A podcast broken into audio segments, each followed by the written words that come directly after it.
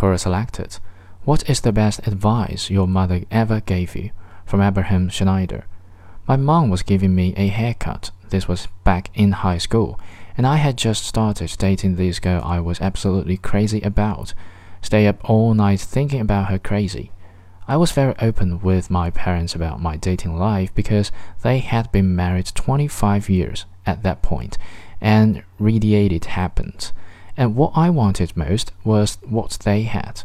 So I asked her a question Mom, do you think you enjoyed being married more when you first got married? Or do you enjoy it more now?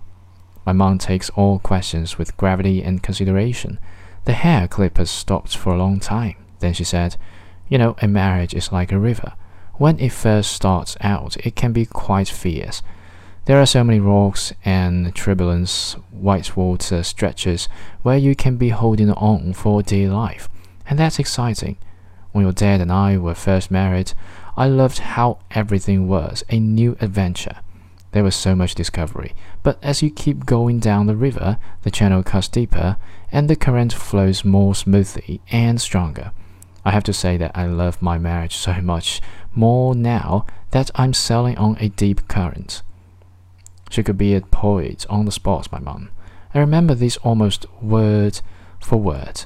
And as I've gone through life in tough times, I recall these words and remember that life is long and that good things are worth sticking with.